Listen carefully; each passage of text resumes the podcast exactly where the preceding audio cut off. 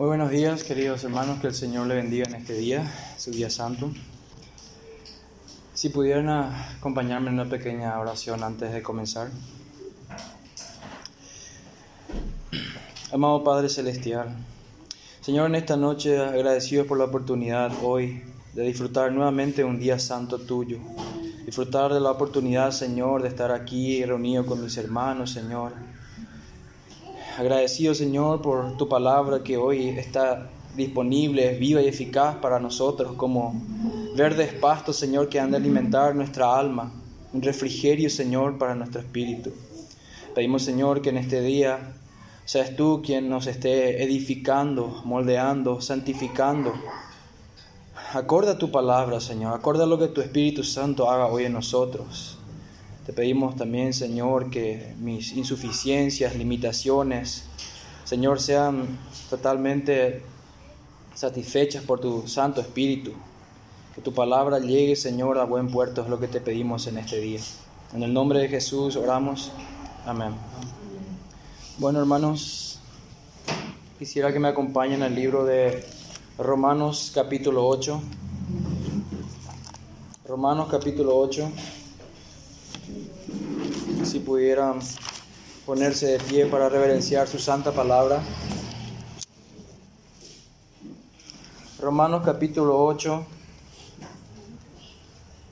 solamente un versículo leeremos aquí.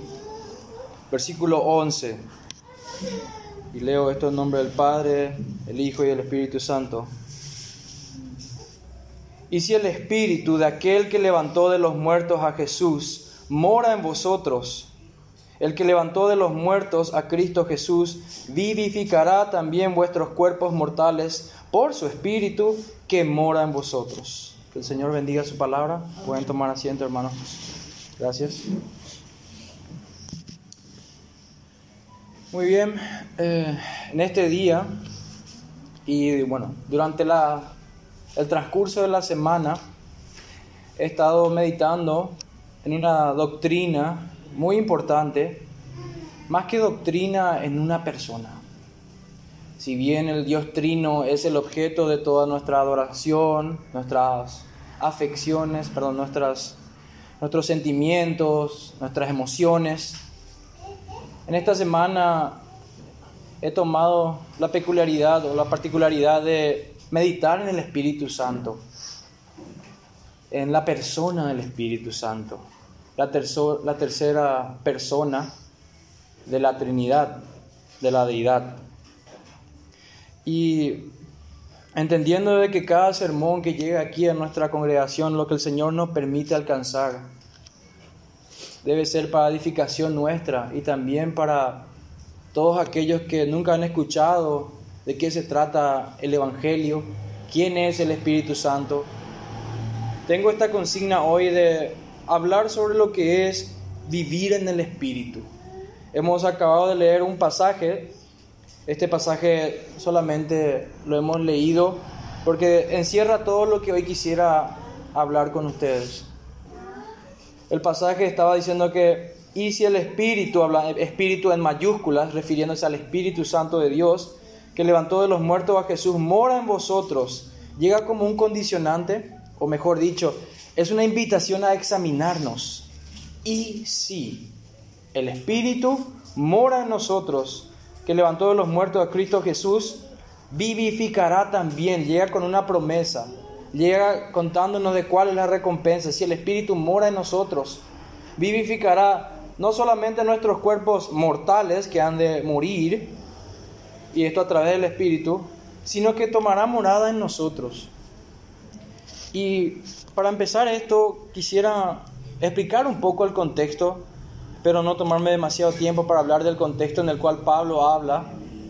En la carta de los romanos, Pablo tenía mucho anhelo de conocer a esta iglesia en persona. Había escuchado muchas cosas maravillosas de, de esta iglesia. Y era un anhelo de él poder estar en esa iglesia, compartir con esa iglesia, no solamente para impartir palabras de edificación, palabras de bendición sobre ellos, sino que disfrutar también de la comunión con los hermanos. Este sentimiento humilde en el apóstol es admirable. Él teniendo lo que humanamente pudiera considerarse un estatus un poco más elevado, él no se consideraba así, era un siervo, esclavo de Cristo, que anhelaba estar con sus hermanos en todo momento. Su pasión por los hermanos era, era tan evidente de que hasta en el libro de los Hechos comenta que cuando uno de sus hermanos fue apresado allá en un, en un anfiteatro, tenían que detenerle a él para que no vaya corriendo a socorrer a sus hermanos, para no exponer su vida, la vida de Pablo. Tenían que detenerlo porque su amor y su pasión por los hermanos era tan grande, tan fervorosa, tan apasionada. Y esto solamente por Cristo Jesús, por su Santo Espíritu. No hay ninguna otra respuesta. En este libro vemos también que la audiencia primordial es creyentes que, que viviendo en la ciudad de Roma bajo el imperio romano, judíos y gentiles que habían venido a la fe. Vemos también de que Pablo no pudo llegar ahí con el cometido que él quería llegar. Él quería llegar y tener ese ambiente de coinonía, pero en la providencia del Señor. Y hoy damos gloria por eso de que Pablo no pudo llegar ahí. ¿Por qué? Porque debido a esta razón, en la providencia del Señor, él escribe esta carta esta carta a los romanos, una carta maravillosa, una carta llena de riquezas espirituales, no solamente llena de doctrinas o enseñanzas, sino también vemos el corazón de él hablando a sus hermanos que no conocía en vivo y en directo. Lo saluda el capítulo 16, lleno de salutaciones, hablándole entrañablemente a todos sus hermanos ahí. Anhelaba estar ahí. No pudo, entonces ya no, no se resistió y escribió esto escribió este tratado, esta carta a los romanos. Y empieza a hablarle ya en el capítulo 1 de que este es el poder de Dios, el Evangelio, que todo aquel que cree en este Evangelio, del cual él está predicando y el cual Pablo ya había escuchado que los romanos, la iglesia en Roma, estaban ya disfrutando de esto, él nuevamente los confirma y los afirma y los dice de que este evangelio es poder de Dios para salvación para todo aquel que cree, no solamente a judío, sino también a gentil. Y que, la, que el justo por la fe vivirá, dice en su primer capítulo. De eso habla ahí. Pero luego se toma el tiempo para edificar a su hermosa iglesia en Roma y les dice de que los incrédulos no tienen excusa, que conocen a Dios, los capacita a ellos a la cultura a la cual ellos estaban, diríamos que inmersos, rodeados de. Les dicen, estos incrédulos conocen a Dios, a pesar de que en Roma también había muchos eruditos, filósofos, gente que profesaba ser sabia, en verdad era necia por negar al Señor, por negar a Dios o por querer siquiera probar su existencia o especular acerca de Él. Habla primeramente a los incrédulos, Luego, ya en el capítulo 2, empieza a hablarle ya más a un contexto judío, aquellos que tenían la ventaja de haber llegado ya con mucho más trasfondo, bagaje, más información, las profecías sobre el Mesías, tenían los libros eh, del Antiguo Testamento. Les habla y también le acusa a ellos, le dice que no pueden hacer ustedes acepción de persona a aquellos incrédulos, sino que ustedes también están bajo el juicio de Dios. Ya en el capítulo 3 cierra esta idea diciendo por cuanto todos pecaron, fueron destituidos de la gloria de Dios. Y él claramente y sin titubeo dice que acusó a gentiles y a judíos. Nadie ha de escaparse del juicio de Dios. En, en síntesis, este libro quiere hablarnos de la justicia de Dios. Quiere hablarnos cómo esta se manifiesta. Esta era la intención de Pablo con sus hermanos en Roma de comentarles, de hablarles, de edificarles, de exhortarles y de explicarles cosas que ellos también no estaban entendiendo. Esto podemos ver en Romanos del 9 al 11 en cuanto a la elección y el pueblo de Israel también, que había muchas dudas, habían posibles objeciones de por qué pasó, acaso Israel no era la elegida, etc. Y aclara muchas doctrinas. Pero una de las más importantes para nosotros es la esencia misma del Evangelio, que es esta justificación. ¿Cómo puede un hombre, sabiendo que es pecador, sabiendo que ha transgredido los diez mandamientos de Dios, sabiendo que ama su pecado, cómo puede estar bien con Dios? ¿Cómo puede tener paz con Dios? Romanos 5. ¿Cómo puede alcanzar esa, ese estado legal, ese estado jurídico de salir inocente en aquel día terrible del juicio final, donde cada uno de nosotros seremos juzgados por nuestras obras en esta tierra. Esta es la respuesta que da Pablo a ellos, de que la justificación es por medio de la fe. Y no una fe vana en, simplemente en creer algo espiritual, sino la fe en Jesucristo. Esta, esta se ve cuando él dice la justicia de Dios dada gratuitamente por gracia a pecadores condenados y esto por la fe en Jesucristo solamente. Resumiendo un poco este libro, entonces Pablo tiene la intención de predicar el Evangelio, edificar a los creyentes, conocerlos un poco también y ser alentados por ellos. También, esto, esto la verdad es admirable, porque Pablo también le pide a ellos que oren por él. Fíjense cómo él anhelaba que el pueblo de Dios ore por él. Como decía Spurgeon, nadie puede hacerme mejor bien que orar por mí. Él anhelaba esto. Que oren por él y por su ministerio. ¿Y cuál era su ministerio? Que la palabra de Dios corra y sea glorificada. Que este evangelio vaya y, lleve a cada rincón, que no quede encerrado solamente en Jerusalén como había sucedido al principio, sino que corra y sea glorificado, pues hay buenas nuevas, hay buenas noticias.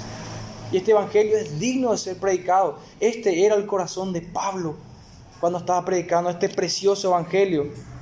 Ya también él, en, adentrándonos un poquito en nuestro contexto más inmediato, ya en el capítulo 6 al 8, ya estamos viendo las consecuencias de esta justificación, de esta declaración de ser inocente frente a Dios. ¿Cuáles son las consecuencias de esto? O mejor dicho, ¿cuáles son los frutos? Y estos frutos son de que si estás justificado con Dios, tenés paz con Dios. ¿Qué significa eso? Que no estás condenado. ¿Acaso esto no trae un gozo en tu alma? El escuchar de que al ver que te accidentas en el pecado y escuchar de esto, ves que no estoy condenado hoy. Tengo un Cristo precioso que está abogando delante de mí. Mi fe está puesta, Él es el autor y el consumador de mi fe, como dice Hebreos 11. Él, Jesucristo. Pero hoy queremos adentrarnos más otra vez en cómo vivir una vida que muestre los frutos de esta, justificación real. Como yo, porque no quisiéramos solamente hablar de un concepto abstracto o teórico de qué es la justificación. Bueno, Dios me declara inocente, pero esto debe ser evidente, debe traer frutos, debe traer una vida cambiada. Y esto es lo que vemos en Romanos 6 al 8, donde en el 6 empieza a hablar de que no, acá no estamos haciendo apología al pecado, la salvación es gratis, pero eso no significa de que vas a hacer lo que querés, vivirlo como querés. De hecho que con esa obra estás mostrando de que no has recibido aún esta salvación tan, tan grande. Ya en el 7 Pablo, Romanos 7, Pablo empieza a meditar sobre qué es la ley, qué es la ley, que la ley le condenó, que la ley, pero también dice que la ley es buena. La ley es santa. La ley le mostró su pecado. La ley le mostró que él necesitaba a Cristo. Cuando miras esos diez mandamientos, y por favor te pido, no te dejes influenciar por esta cultura postmoderna, evangélica, cristiana o de otra religión que te dice que la ley ya pasó, que la ley no es que es inútil, desechémosla y empiezan a crear falsos dilemas entre la ley y la gracia. Pero mira esa ley, mira como un espejo que te muestra tu pecado, que te muestra tu mancha, que te muestra que no sos suficiente. Porque o estás en Adán, en tus obras, o estás en las obras de Cristo. Cuando vos mirás esa ley que ya mentiste, que ya robaste, que ya adulteraste en tu corazón, lo único que podés clamar, lo único que tiene que salir de tu corazón es que necesito un Salvador. Necesito que alguien tome mi lugar. Necesito que alguien me saque de esta esclavitud porque estoy vendido a este pecado. Este cuerpo quiere pecar. Necesito un Salvador que me dé emociones santificadas. Necesito que un Salvador que me dé pensamientos santificados, puros, sin manchas. Este debe ser nuestro sentir. Y al llegar a, a este capítulo, Pablo empieza diciendo, ahora pues, como diciendo, por lo tanto, en conclusión, hermanos, después de los siete capítulos anteriores donde Jack uh, acusé a judíos, gentiles, todos están condenados, pero da ejemplos de Abraham en el 4 diciendo que somos justificados de esta manera, en el 5 tenemos paz con Dios y en el 6 no hay objeciones para vivir una vida pecaminosa. Y en el 7 la ley es buena también, pero tengo que reconocer que estoy pecando. Y aquí en el 8, por tanto, dice, llega a esta conclusión, a este corolario, y dice, ahora pues ninguna condenación hay para los que están en Cristo Jesús. ¿Cuánto se dice esto hoy? Pero generalmente se corta el versículo ahí. No hay condenación para los que están en Cristo Jesús, dicen muchos. Y amén, eso es verdad. Pero seguir leyendo el versículo que te va a mostrar en verdad por qué no hay condenación, o mejor dicho, cuáles son las evidencias de que no hay condenación en tu vida. Dice acá, los que no andan conforme a la carne, sino conforme al Espíritu. Entendamos entonces que la condenación, ¿qué es? Cuando escuchamos en las noticias que un criminal ha sido condenado por una fechoría, decimos, qué bueno que las autoridades han ejercido justicia. Esa condenación era justa. Nadie se indigna ante eso, sino que hablamos de la virtud de una justicia que condena a los criminales. De la misma manera, el Señor es justo en todos sus juicios. Él es el estándar o la unidad de medida más alta de justicia. Aquel que peca contra Él, lo que está pidiendo implícitamente es la justicia de Dios sobre su vida. No hay condenación para los que están en Cristo. El estar en Cristo significa estar totalmente rendido a Él. Significa estar como los de la familia de Noé, subir a la barca esa barca que era un tipo de Cristo. Subieron a la barca, no quedaron ahí diciendo amén solamente, sino que subieron a la barca con Noé, quien les predicó del arrepentimiento, pregonero de justicia por muchos años. Quienes subieron a la barca a pesar de que toda su generación terminaron rechazando este solemne mensaje de arrepentidos y convertidos y subidos al arca. Esto es estar en Cristo, subirse en Cristo, montarse en las obras de Cristo. En verdad, como Él dice, venid a mí los que están cansados y trabajados, que Él nos ha, Él tomará nuestro yugo. Es esto lo que significa estar en Cristo. Y ya entrando un poco, dice aquí, aquí es donde aparece la primera vez esta, esta palabra, espíritu, Romanos 8.1, donde dice, los que no andan conforme a la carne, sino conforme al espíritu, en mayúscula. No me está diciendo, no vaya a andar conforme a la carne, sino que anda conforme a tu espíritu. Me está hablando con espíritu en mayúscula, me está hablando a lo que el Espíritu Santo me ha de dictar. Mis hermanos, amigos y oyentes, no estamos nosotros, libres de creer cómo vivir nuestra vida. El Señor no nos ha abandonado a esa miseria de pensar que podemos vivir como queremos, de, que podemos validar la fe en Cristo como queremos, como se nos antoje, como se nos parezca más espiritual, sino que el Señor nos, en su misericordia, cuán compasivo es Él que aún nos da, nos da pruebas, mejor dicho, nos da los frutos, nos muestra los frutos que cuando venimos y examinamos estos frutos, podemos decir, estoy en Cristo, no hay condenación. Y, mi espíritu, perdón, el Espíritu Santo confirma mi espíritu. Vamos a ver algunos pasajes sobre eso. Esto es hermoso escuchar. El que no anda conforme a la carne, sino conforme al espíritu. Vamos a hablar de qué significa conforme a la carne, conforme al espíritu. Dice, bueno, lo que quiero hacer es solamente recorrer este este tratado de Romanos 8 con ustedes. Yo quiero invitarles hoy a que meditemos en este trecho de la palabra de Dios. No voy a recorrer muchos pasajes, solamente quiero enfocarme aquí porque si logramos vivir conforme al Espíritu, estaremos logrando el propósito principal del hombre, que es glorificar a Dios y disfrutar de Él para siempre. Estaremos haciendo aquello que a Él le agrada, honrar a su Santo Espíritu, honrar a su Hijo honrar a la divina Trinidad en verdad. Dice, porque la ley del Espíritu de vida en Cristo Jesús,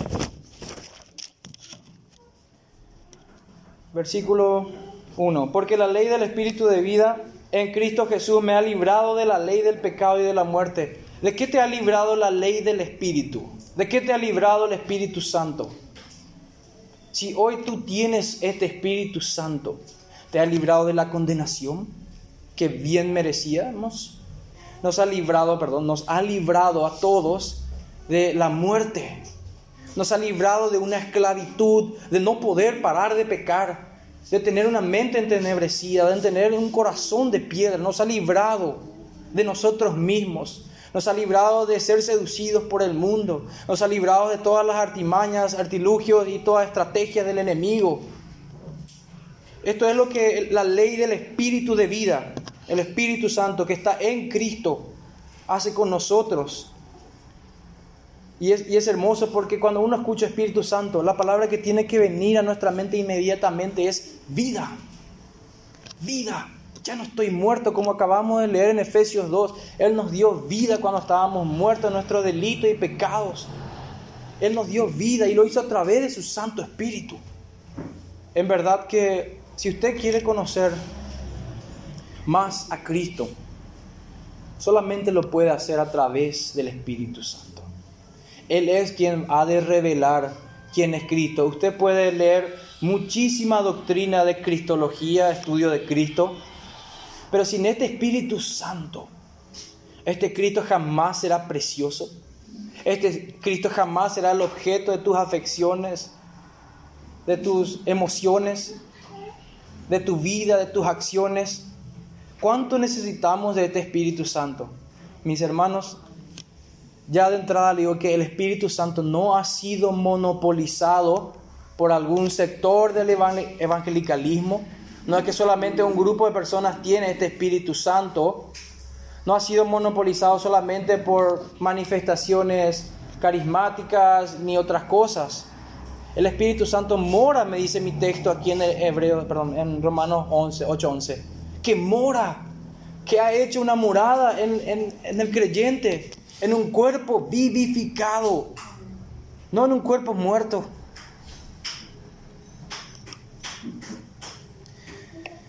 Versículo 3, por lo que era imposible para la ley, por cuanto era débil por la carne.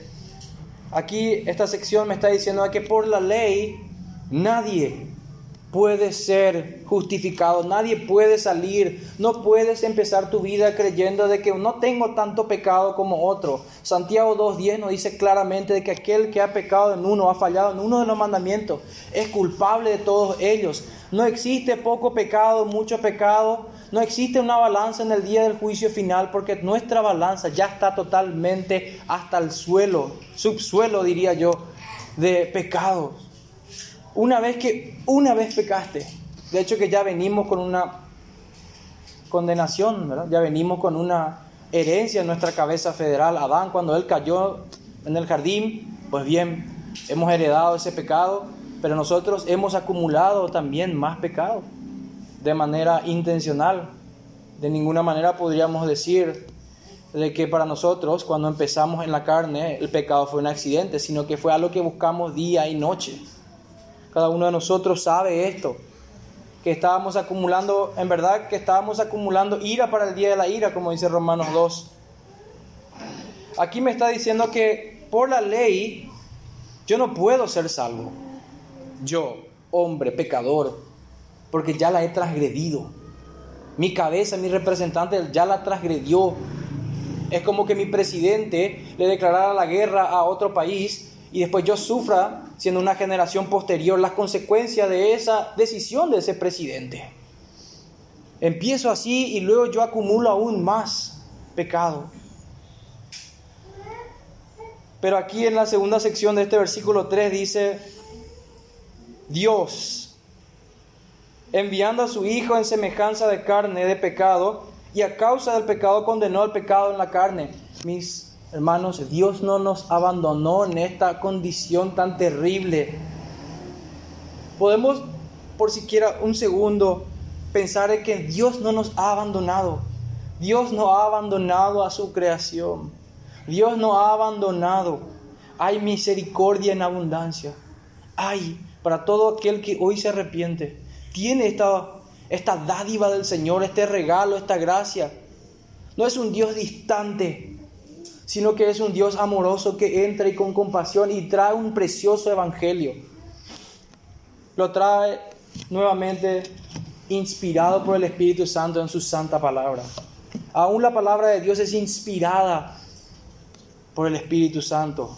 El Espíritu Santo, esta tercera persona de la Trinidad, en hebreo es descrita como viento, como aliento de vida, lo que hizo el Señor con Adán. Del polvo, del barro lo creó y sopló aliento de vida. Esto es lo que nosotros debemos entender, que sin este espíritu, nosotros en verdad tenemos que prestar atención. ¿Quién es el Espíritu Santo? Hay muchas cosas dichas sobre el Espíritu Santo. Mucho misticismo pagano alrededor del Espíritu Santo, mucha negligencia también alrededor del Espíritu Santo, indiferencia, frialdad. Nosotros debemos prestar atención. ¿Quién es el Espíritu Santo? Si hoy esta persona, el Espíritu Santo, es solamente un concepto aún, yo te invito a que medites en esto. Porque sin este Espíritu de Dios no hay salvación, no hay pertenencia a la preciosa novia del Cordero, que es la iglesia. No hay ninguna buena dádiva que, que puedas tener, aún las cosas buenas que puedas tener en tu vida, te van a poner en el día del juicio final y van a apuntar a tu condenación. Yo hoy te pido que al pensar en, en esto, de andar en la carne o andar en el espíritu, no lo consideres como mera religión, intentos de acercarse a Dios, pequeñas recetas o pequeños pasitos para intentar agradar a Dios. Quiero que en verdad escudriñes hoy tu alma como yo también lo estoy haciendo ahora, como lo he hecho en la semana, porque esto es deleitoso examinar tu alma, ¿qué está haciendo este Espíritu Santo? ¿Por qué ya no puedo pecar como antes deliberadamente? ¿Por qué me duele pecar contra el Señor? Y esta es la obra del Espíritu Santo. Sigo acá donde dice, para que la justicia se cumpliese en nosotros, que no andamos conforme a la carne, sino conforme al Espíritu. Aquí nos está hablando claramente, seguimos meditando en este texto, donde nos dice de que si Cristo guardó la ley, si Él es el justo y si Él ha puesto esa justicia a nuestra cuenta, ¿cómo se lleva a cabo esta transacción? Se lleva a cabo a través del Espíritu Santo. El Espíritu Santo es este en verdad, que viene a rubricar, a ponerle el sello, la garantía de lo que Dios hace. Y eso nos dice en Efesios eh, capítulo 1, que recién estábamos leyendo. Efesios capítulo 1.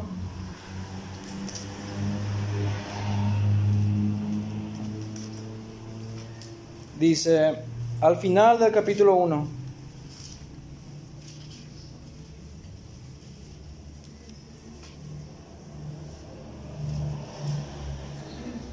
aquí, versículo 13 y 14, hermoso pasaje, donde dice, en Él, en Cristo, también vosotros, vosotros en la carta le está hablando a los santos y fieles en Cristo, le está describiendo su fe y le dice esto, en Él también vosotros, creyentes, cristianos genuinos, habiendo oído la palabra de verdad, ¿cuál es esta? El Evangelio de vuestra salvación, y habiendo creído en Él, en Cristo Jesús, fuisteis sellados con el Espíritu Santo de la promesa. Hermanos, este es un sello de rubricación.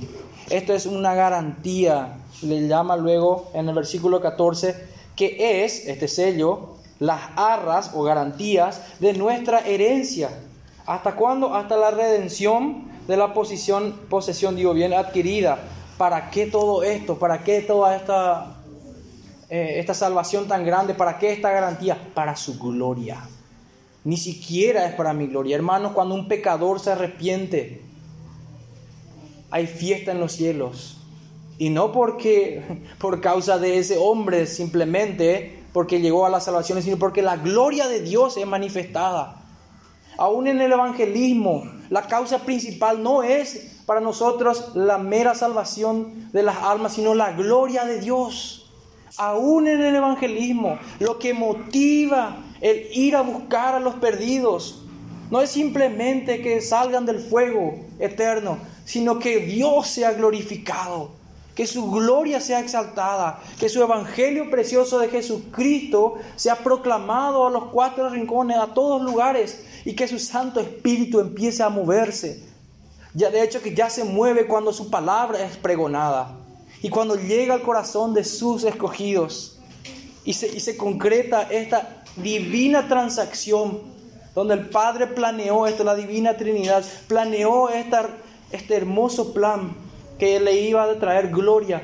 Le da a su Hijo una obra, Él la realiza. ¿Y quién imparte esto? El Espíritu Santo. Cuando el Espíritu Santo viene al corazón de un incrédulo y lo quiebra, lo quiebra en mil pedazos, le muestra a través de la, ley de que es un pecador, de que necesita a Cristo y el Espíritu Santo es el compañero fiel de Jesucristo. El Espíritu Santo jamás te va a llevar lejos de Jesucristo. Jamás te va a llegar a que lleves a otra persona, sea vivo o muerto, a que tenga un lugar de mayor prominencia en tu vida. El Espíritu Santo siempre ha de apuntar a Cristo, a la conversión de las almas, a la obra expiatoria del Señor Jesucristo, a su sangre derramada a favor de su pueblo. Esto es lo que hace el Espíritu Santo. No es meramente que te muestra un plan optativo, sino que te trae no solamente un mensaje solemne, un ultimátum de que te arrepientas, sino que trae convicción. Y solamente este Espíritu Santo te puede dar esa bienaventuranza que venimos hablando, te puede llevar al estado de pobreza espiritual, donde ves tu bancarrota espiritual, donde ves tu pobreza espiritual. Solamente a través de esta obra, hasta a través de la tercera persona de la Trinidad, podés siquiera derramar una lágrima de arrepentimiento. Como decía, creo que también un antiguo, la única agua bendita que, que puedo yo conceder es lágrimas de arrepentimiento, de un corazón que llora al ver su pecado, al ser contristado con el Espíritu Santo, al ser confrontado con este Santo Espíritu caen lágrimas de arrepentimiento y este dolor es un dolor que ha de restaurar un alma. Es un dolor que te hace ver de que no puedes nada y solamente qué puedes hacer cuando un niño nace de nuevo, cuando sale del vientre, ¿qué es lo primero que hace? Llora. El nuevo, el nacido de nuevo hace eso. Llora.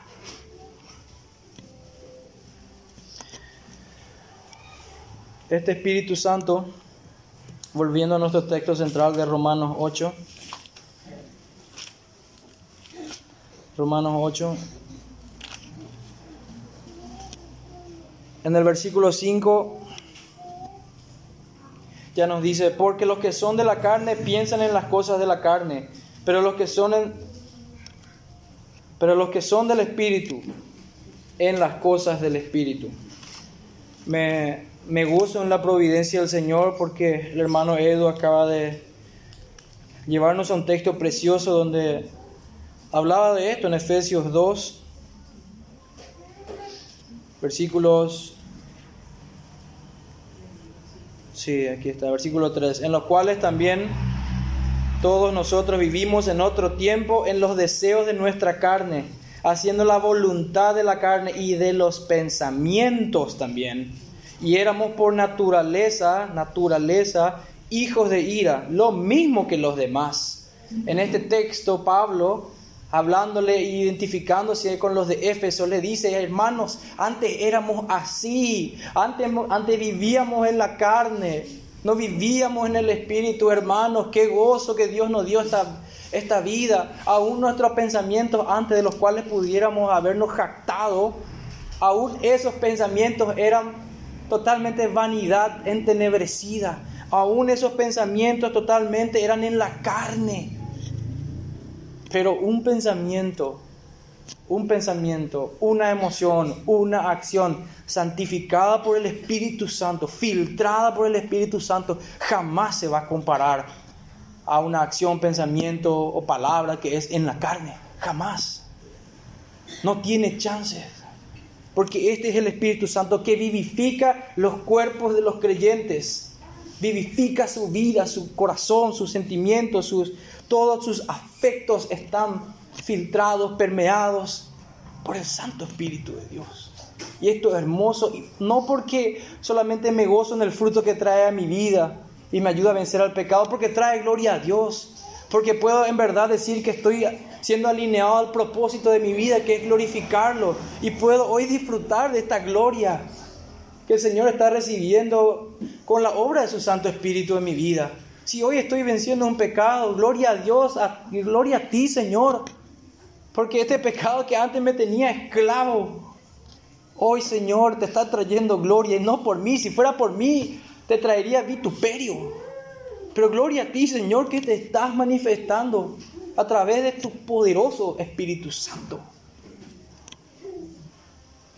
En verdad es una garantía, una esperanza.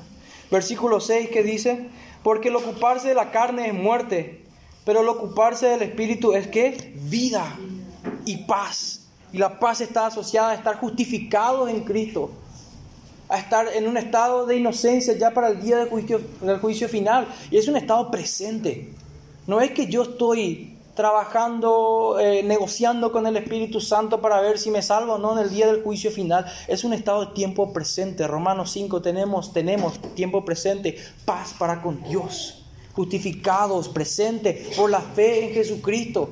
Hoy puedo tener certeza de mi salvación por el Espíritu Santo que confirma mi espíritu, que trae garantía al espíritu, que veo estos frutos de que Él los trae y digo, gloria a Dios por esto. Versículos 7 y 8 ya nos habla de la incapacidad, dice, porque por cuanto los designios de la carne son enemistad contra Dios, porque no se sujetan a la ley de Dios, ni tampoco pueden. Y los que viven según la carne no pueden agradar a Dios. Mis hermanos, no hay estado neutral Aquí no existe, voy a, bueno, voy a examinar esto de qué es la fe, qué es la religión, qué es el cristianismo, qué es esto de vivir conforme al Espíritu. No, está, no hay ninguna posición donde uno se sienta a evaluar A o B. Acá me dice que el estar en la carne significa enemistad, es decir, que estás del bando enemigo. Es decir, como una vez nosotros estuvimos del lado del enemigo, siendo esbirros del mal, llevando a la gente a hacer todo tipo de perversiones, a ser blasfemos, a ser contumaces. No hay estado neutral. El que no está en Cristo aún sigue en Adán, en la maldición que heredó de su cabeza federal Adán aún sigue acumulando ira para el día de la ira. No hay un estado neutral. El que nos junta desparrama. Es muy sencillo esto. Y esto debe traernos a pensar, ¿dónde estoy yo hoy parado? ¿Estoy yo en aquellos que, como dice aquí, sigue los designios, el propósito de la carne? Porque nuestra carne, hermanos, no quiere glorificar a Dios. Su propósito, su designio, su cometido es satisfacerse. Como dice el pastor en una de sus citas, que el pecado nunca satisfizo a nadie, solamente aumentó su voracidad. El pecado nunca dejó satisfecho a nadie. Cuando llegues a ese pecado particular, cuando sometas al designio de la carne, según mi texto aquí, cuando vivas según ella, vas a creer en una mente entenebrecida que te va a satisfacer, pero vas a ir, cuando obtengas este pequeño logro carnal, vas a ir por el siguiente y vas a ir por uno más desafiante porque la carne va a crecer en ese apetito voraz. La carne está maldita, hermanos. Vendido soy yo al pecado, decía Pablo, que esto mora en mi cuerpo, decía. Aquello que quiero hacer no lo puedo hacer, decía Pablo. No podía parar de pecar. Pero cuando estamos llenos del Espíritu Santo, hermanos. ¿Qué es ser lleno del Espíritu Santo? Cuidado con esa expresión. Estar lleno de Dios es tener los pensamientos de Dios, es tener santificado nuestros pensamientos, nuestras emociones, nuestras conductas, nuestras palabras. ¿Cómo pudiera ser un creyente lleno de, Dios, lleno del Espíritu Santo, cuando aún sigue con la boca sucia diciendo muchas obscenidades, cuando no paga sus cuentas en día, trae vituperio a, a Cristo, cuando comete tantas negligencias, cuando no redime el tiempo, Debemos examinarnos y buscar ser llenos de Dios y tratar de que el Espíritu Santo no sea contristado por estas negligencias nuestras.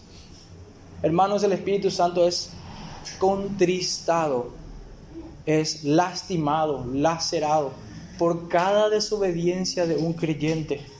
No es poca cosa. Si eres marido o esposa, sabes lo que es herir a alguien que te ama, o hijo, bueno, todos de alguna manera tenemos relaciones. Si has sido el causante de alguna herida en alguien, sabes lo que significa, sabes lo que es el peso de contristar a alguien. Ahora ponerlo eso a la ilimitada potencia. Contristar al Santo Espíritu de Dios que te anhela celosamente. ¿Por qué habríamos de hacer eso? Porque aún, hermanos, seguimos en esta lucha contra la carne y debemos mortificarlo. Está en un, tiempo, en un verbo activo. Debemos mortificar esta carne. Debemos ocuparnos, significa ser activos, intencionales en vivir a través de este Espíritu Santo. Vivificarnos. Esto es lo que nos dice este texto, este trecho de la, de la porción de la palabra de Dios. Nos ha hablado de nuestra capacidad, nuestra naturaleza, de las consecuencias. Nos ha mostrado para que podamos examinarnos si tengo o no el Espíritu Santo. Porque el texto había empezado con no hay ninguna condenación para los que están en Cristo. Y luego siguió con esto. ¿Por qué? Porque la idea principal es, ¿querés confirmar de que no hay condenación para vos? Mira la, la lucha que hay entre tu carne y el Espíritu. Mira cómo el Espíritu Santo está venciendo o no. Mira si las carnes en tu vida te están trayendo. Pero míralo no con un sentimiento de, de autolacerarte, de infligirte un dolor solamente para luego decir, bueno, ya nada puedo hacer. No, si mirarlo con esperanza porque Cristo, porque aún hay esperanza, aún hay compasión, aún hay misericordia. Si hoy seguís vivo, y te has dado cuenta que Dios aún no te ha fulminado después de haber pecado, es porque es un Dios compasivo y misericordioso, que no se deleita en la muerte del impío. En el versículo 9 ya nos dice, más vosotros, aquí ya hablándole a los creyentes Pablo, no vivís según la carne, sino según el Espíritu. Si es que el Espíritu de Dios mora en vosotros, y si alguno no tiene el Espíritu de Cristo, no es de Él. El que no tiene el Espíritu de Cristo y solamente ha hecho un asentimiento intelectual, le ha dicho cristianismo, sí, mis padres me enseñaron en eso, me gusta. No, si no tenés al Espíritu de Cristo, no sos de Él, no perteneces a su membresía. Pero Pablo no lo está diciendo en un tono confrontativo, sino que empezó diciendo, vosotros hermanos, no vivís según la carne, los confirma en fe. Está llegando y le está diciendo, ustedes no viven según así, porque así le habló al comienzo de Romanos.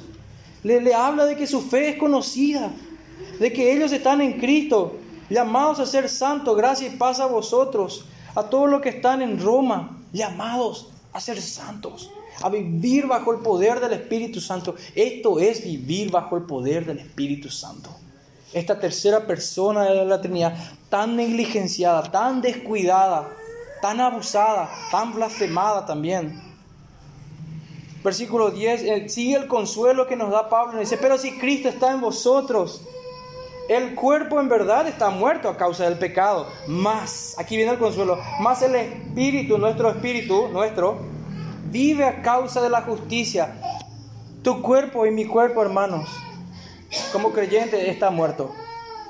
Aún está en pecado pero tu espíritu ha sido vivificado por el Espíritu Santo. ¿Por qué? Por la justicia de Cristo, por su obediencia activa al obedecer la vida. Él sí cumplió aquello de haz esto y vivirás. Él sí consiguió esa justicia y lo trajo para mí. Lo acreditó a mi cuenta y lo hizo a través del Espíritu Santo. Él sí tomó esa obediencia pasiva y fue a la cruz y murió en mi lugar, mi condenación. Él sí.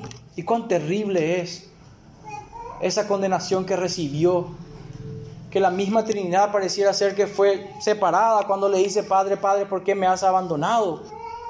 Cristo se había vuelto pecado por nosotros, por nuestro cochino pecado, por nuestro inmundo pecado. Cristo.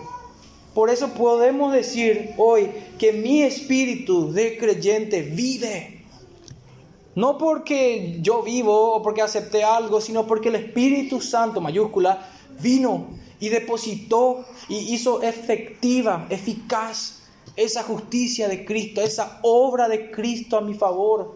Por eso mi espíritu hoy puede discernir espiritualmente, Por eso, como dice 1 Corintios 1, al escuchar el Evangelio ya no me es locura. Por eso ya la puedo discernir. Por eso la puedo masticar. Por eso la puedo aplicar a mi vida.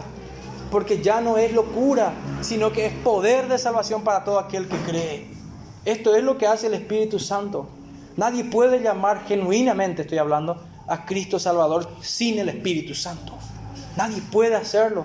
Puede usar con labios inmundos el nombre de Cristo, pero no puede clamar con un corazón contrito y humillado, pobre, Cristo es mi Señor y mi Salvador. A menos que el Espíritu Santo haya hecho una obra regeneradora, a menos que haya sacado el corazón de piedra y puesto un corazón de carne que ama a Dios y que nos hace vivir conforme a sus estatutos, a su vida, aquello que es espiritual, la ley del Espíritu.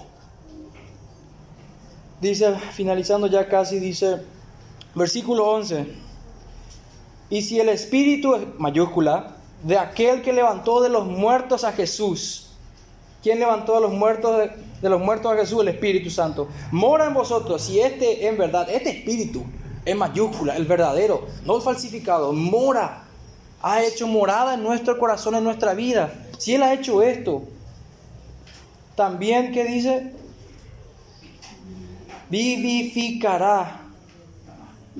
Como aquel cuadro bíblico donde había huesos secos y volvieron a la vida. Huesos secos que volvieron a la vida. Vivificará también vuestros cuerpos mortales por su Espíritu que mora en vosotros. Es solamente a través de su Espíritu Santo. No hay otra respuesta. El creyente se goza y, debemos buscar más compañerismo con el Espíritu Santo. No, no pensemos como las falsas sectas que el Espíritu Santo es un poder, entre, un poder así impersonal o como una especie solamente de, de, energía espiritual, si bien hay alguna relación con el término, porque el Espíritu Santo también habla de eso no está limitado a eso, es una persona. Y no solamente eso, cuando Cristo iba a ir y los apóstoles no querían que vaya, si no me equivoco, Juan 14, le, dice que yo tengo que ir porque he de enviar al Paracletos, al Consolador, al que ha de consolarlos, al consejero, quien ha de aconsejarlos y a su abogado porque ha de interceder por nosotros en nuestras oraciones. Nuestras oraciones no son hoy inmundas, hermanos, porque el Espíritu Santo mora en nosotros. Regocijate en eso hoy. De que cuando estás clamando, Abba, Padre, cuando estás accediendo al trono de gracia en los méritos de Cristo, esto te ha sido, te ha amanecido por el poder de su Santo Espíritu. No porque has, has sentido o entendido intelectualmente una doctrina, sino que ha amanecido en tu corazón, tus ojos llenos de escamas han sido revelados, han caído las escamas. Tu corazón ha sido quebrado ya sin ninguna soberbia. Esto es lo que hace el Espíritu en nosotros, este Espíritu que levantó a Cristo de los muertos. Porque bien pudiéramos creer falsamente de que Cristo no necesitó del Espíritu Santo cuando estuvo aquí porque Él ya era la segunda persona de la Trinidad. Pues no. Cuanto más Él se llenó del Espíritu Santo, cuanto más Él tuvo una unidad sin medida del Espíritu Santo. Cuanto más Él, cuando leía las profecías, decía que el Espíritu de Dios me ha ungido para hacer esto, para sanar a los quebrantados, para, traerlas, para anunciar las buenas nuevas del Señor. Aún el Santo Espíritu de Dios nunca estuvo separado de Cristo. Hermanos, no nos separemos. No negligenciemos, no contristemos al Espíritu de Santo, al Espíritu Santo, digo bien porque Cristo no lo hizo. Era su compañero fiel. Él era quien lo empoderó para hacer todas las obras que él hizo aquí cuando estuvo caminando aquí en la tierra. Y por el poder del Espíritu Santo, Él hizo esto. Y aún nuestra adopción, aún que nosotros hoy que pertenecemos a Dios, Cristo la compró por su Santo Espíritu cuando en el versículo eh, Romanos 1.4 dice que fue declarado Hijo de Dios con poder, según el Espíritu mayúscula de santidad, por la resurrección de los muertos. Aún ese Espíritu, totalmente involucrado en nuestro llamamiento, en nuestra santificación, y lo será en nuestra glorificación. Ese Espíritu, hermanos, está aquí hoy, al abrir su palabra, ¿quién creen que está aquí en su palabra? Es su espíritu que habla. Es su espíritu que impregnó estas palabras. Es su espíritu que usando diferentes hombres en diferentes circunstancias y soberanamente tomando control, es Él el que ha puesto esto para edificación de los creyentes, como hermosos y deliciosos pastos verdes que ovejas han de comer para alimentarse nutritivamente. Finalmente, versículo 12 dice, Pablo diciendo, así que hermanos, nuevamente concluyendo, después de haber hablado de no vivir en la carne, sino vivir en el Espíritu, habiendo aclarado quién es este Espíritu poderoso. Dice, así que hermanos, deudores somos no a la carne, para que vivamos conforme a la carne. Hermanos, vos no le debes nada a la carne. No vivas conforme a la carne. No vivas conforme, sino todo lo contrario. Porque si vivimos conforme a la carne, moriréis tal cual. Mas si vivimos por el Espíritu Santo, hacéis morir las obras de la carne, viviréis. Categóricamente me está diciendo, ¿querés vivir? ¿Querés tener este Espíritu Santo hoy? ¿Cómo podés hacer? Andá y empezar a mortificar la carne. Andá y empezar a negarte a vos mismo y pedí clamar al Señor por esta dádiva, porque solo no vamos a poder. Anda a pedir al Señor aquel pecado que te, te asedia aquel pecado que aún no desaparece de tu vida, pedirle al Señor el poder de su Santo Espíritu que venza ese pecado, pero hacerlo creyendo de que Él tiene esta potestad, de que Él ha hecho esto y de que jamás podemos ser santos sin su Santo Espíritu. Dice, porque todos los que son guiados por el Espíritu de Dios, estos son hijos de Dios. El Hijo de Dios tiene al Espíritu Santo. El Hijo de Dios, esta, esto es lo que le diferencia de hijo de diablo. Tiene el Santo Espíritu de Dios. Esto es lo que es la gran diferencia. Sin este Espíritu no podemos ser hijos. No podemos decir Cristo es mi Señor, mi Salvador. Sin este Espíritu no nos ha amanecido y aún estamos en hiel de amargura. Sin este Santo Espíritu no podemos siquiera santificarnos o agradar a Dios. No podemos. Porque todo, perdón, versículo 15, pues no habéis recibido el espíritu de esclavitud para, que, para estar otra vez en temor, sino que habéis recibido el espíritu de adopción por el cual clamamos, Abba, Padre. Me está confirmando. Cuando leo esta palabra, veo que el apóstol, queriendo confirmar a los de Roma, también hoy en su palabra me confirma no tengo un espíritu de esclavitud. No tengo un espíritu de temor, sino de amor, de dominio propio. Esto es lo que me está diciendo aquí, que hoy el Espíritu clama, Abba Padre, busca esa relación, se conecta a través del Espíritu Santo. Y finalmente el Espíritu mismo da testimonio a nuestro espíritu de que somos hijos de Dios. ¿Quieres saber si sos hijo de Dios? Empezá a escudriñar esto, empezá a meditar quién es el Espíritu Santo.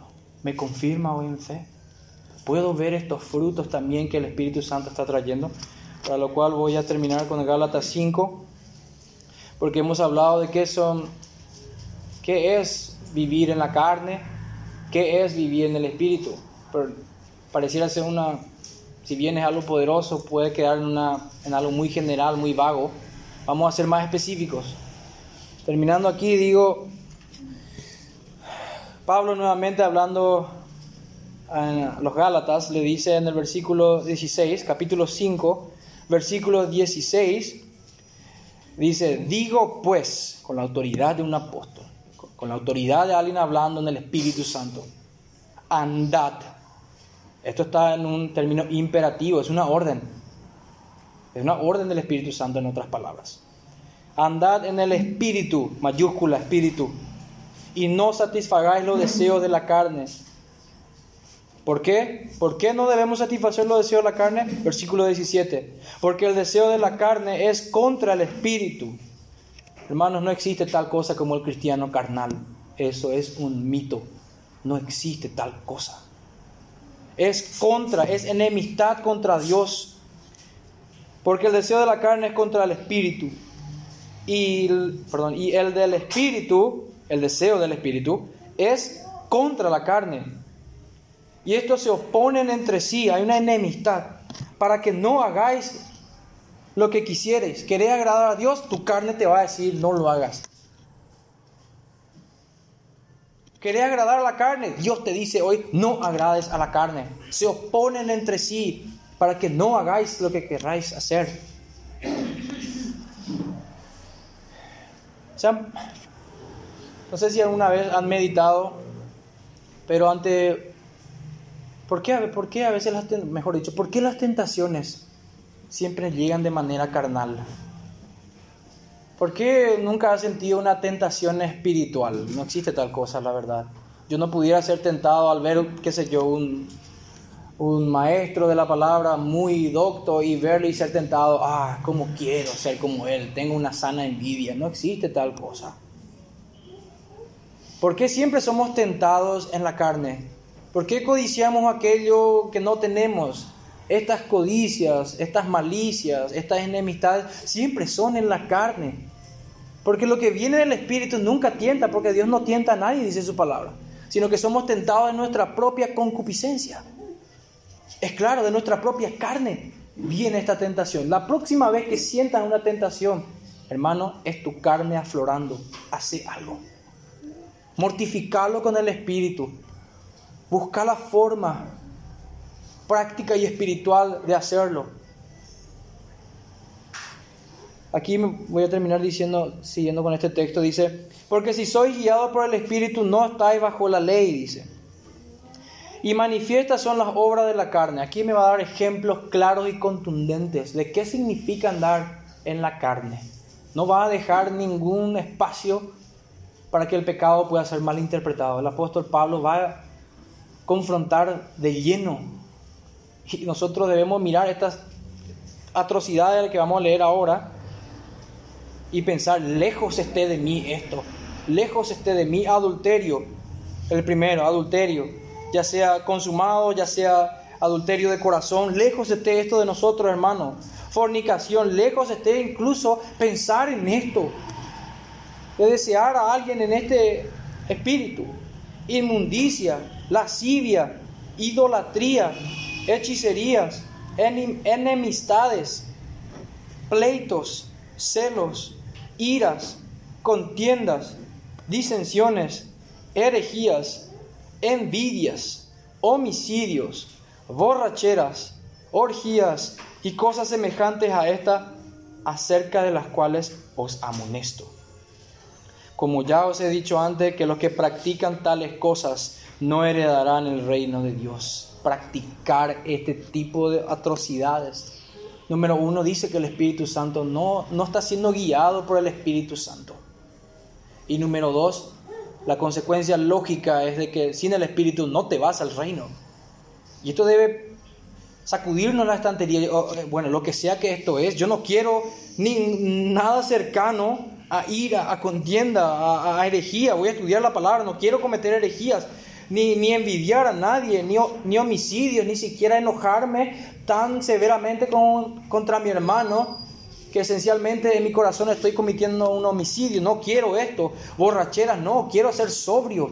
Quiero llenarme de Dios y de su Santo Espíritu, no de aquello que ha de entumirme mis sentidos y, este, y, y he de estar expuesto a mi carne, sino que quiero llenarme de Él. No quiero ninguna ninguna cosa semejante a esto. Lejos esté de mí contristar a su Santo Espíritu con esto. Esta es una advertencia solemne para nuestros corazones. Un, un balde de sobriedad que nos, vuelva sobrios, que nos saque del letargo, del estado de anestesia. Y ahora el fruto del Espíritu. Este es el último trecho que leo hoy. Dice, mas el fruto del Espíritu es amor. Hermanos, si no tenés el Espíritu Santo, si un incrédulo no tiene el Espíritu Santo, no tiene amor. Claro y sencillo. No interesa cuántas películas románticas veas, no interesa cuántas canciones lindas del mundo escuches sobre el amor. El amor es un fruto del Espíritu Santo. pueden mostrar pequeños destellos diluidos del amor, pero el verdadero amor está supeditado a un fruto del Espíritu Santo. Otro fruto del Espíritu Santo es gozo. No puede haber gozo, no puede haber alegría, una felicidad duradera en tu vida si no hay este fruto del Espíritu Santo. Y eso es fácil de comprobar. Cuando llegan las tribulaciones, si perdes el gozo, pedir al Señor como el rey David lo hizo en el Salmo 51 con un corazón contrito, humillado y arrepentido, devuélveme el gozo de tu salvación, porque lo había perdido, perdió el gozo. Había negligenciado, había apagado este gozo al darle rienda suelta a su pecado, a su carne. Y todo había empezado, como ya habíamos estudiado, con estar en ocio, caminar. Cuando el tiempo que los reyes tenían que salir a la guerra, él estaba en ocio. Siguiente, paz. Entendemos ya hoy qué es la paz. No es esa ausencia de problemas, sino estar bien con Dios. Romanos 5, tenemos paz con Dios justificados pues en la fe en Jesucristo. Esa es la paz. Si no estás en Cristo, no hay paz verdadera en tu vida. Puede haber mucha ausencia de problemas, pero no es paz con Dios, tenés el mayor problema. Dios es el, como decía un antiguo, Dios es el mejor de los amigos, pero es el peor de los enemigos. Porque no hay horrenda cosa es caer en las manos de, de un Dios vivo. Es el mejor de los amigos. Esa amistad viene a través de su Hijo y su Santo Espíritu. ¿Querés ser amigo con Dios como lo fue Abraham? Cree, Cree en este Evangelio, en las buenas nuevas de Jesucristo. Arrepentite de tu pecado, abandona ese pecado, abandona esto de seguir alimentando insaciablemente la carne y empezar a hacer frutos dignos de arrepentimiento para que este Espíritu Santo rebose en vos. Dice benignidad, bondad, fe, mansedumbre, templanza, contra tales cosas no hay ley. Aún la mansedumbre, aún la templanza, aún el dominio propio que puedas ver en un incrédulo no son reales, mejor dicho, no son, no son robustos, no son verdaderamente genuinos, porque alguien puede parecer que es creyente, puede tener ciertas características de mansedumbre, pero si está enemistado con Dios, está en rebelión. Puede ser el más manso cuando vos hablas con él, ni una mosca va a matar, pero está en rebelión contra el Dios que le dio la vida y está provocando a ir al Señor, está tomando la sangre de Cristo en mano y está provocándole que su ira se inflame, como dice Salmo 2. No hay tal cosa, hermanos. El Espíritu Santo nos dice claramente aquí en su palabra que sus frutos verdaderos son estos. Un incrédulo no tiene esto. Examinémonos hoy pues que tengamos esto en nuestra vida para que podamos honrar al Señor. Termino ya, ahora sí ya termino. Romanos 15, 13 dice lo siguiente. Perdón si me he tomado demasiado.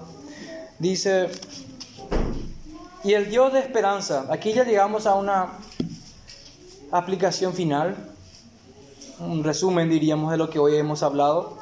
Y el Dios de esperanza os llene de todo gozo y paz en el creer para que abundéis en esperanza. ¿Por qué? Por el poder del Espíritu Santo. Paz, gozo, esperanza, aquello característico del creyente, solamente viene por el poder del Espíritu Santo. Hermanos, no dejemos abandonado al Espíritu Santo. No olvidemos que somos creyentes de un Dios trino. No negligenciemos no diluyamos a la persona del Espíritu Santo a una mera fuerza, a una mera emoción, no lo es. Enfoquemos la mente en la persona, en la obra del Espíritu Santo y en la comunión que podamos tener con Él. Que esto que hemos escuchado hoy nos confirme en fe. Nos confirme si esto me ha mortificado, si me ha hecho retorcer, pues bueno, gloria a Dios, eso es bueno. Si esto me, me confronta con mi ego, con mi pecado, pues bueno, esto hay esperanza. Porque si fueras indiferente y esto sonara locura para vos, estás todavía en hiel de amargura. seamos llenos del Espíritu Santo entonces, hermanos, en esta iglesia local, seamos llenos en el verdadero sentido de la palabra, de este Santo Espíritu de Dios Si somos llenos de Él, somos llenos del Señor, pues Él nos trae convicción de pecado, de justicia y nos guía toda verdad. Pablo terminó su libro de Romanos 16 con una hermosa doxología donde dice, y al que, después de haberle hablado a estos romanos, le dice, y al que puede confirmaros según mi evangelio y la predicación de Jesucristo, según la revelación del misterio que se ha manifestado oculto desde tiempos eternos, pero que ha sido manifestado ahora y que por las escrituras de los profetas, según el mandamiento del Dios eterno, se ha dado a conocer a todas las gentes para que obedezcan a la fe, al único y sabio Dios, sea gloria mediante Jesucristo para siempre. Amén. Hermanos, que la gracia del Señor Jesucristo entonces, el amor de Dios y la comunión del Espíritu Santo, comunión del Espíritu Santo, sea con todos nosotros en este día. Amén. Vamos a orar. Padre, en el nombre de Jesús, agradecido Señor por la oportunidad que hemos tenido hoy de escuchar de tu palabra, de escuchar Señor como tu Espíritu Santo obra como ha obrado antes, como sigue obrando hoy también, Señor. Te damos gracias, Señor, por cuanto te ha placido mostrarnos a este hermoso Espíritu. Te ha placido también, Señor, que tu palabra nos confronte hoy con nuestros pecados para que seamos sanados, para que podamos, Señor, ser hechos conforme a la imagen de Jesucristo a través de tu Santo Espíritu. Ayúdanos en esta tarea, Señor, pues solo no podemos. Anhelamos de tu Santo Espíritu, Señor. Ayúdanos en esta semana que hemos de encarar, Señor, que tu Espíritu Santo llene cada área de nuestra vida. Gracias por este día, Señor. En el nombre de Jesús oramos. Amén. Dios les bendiga, hermanos.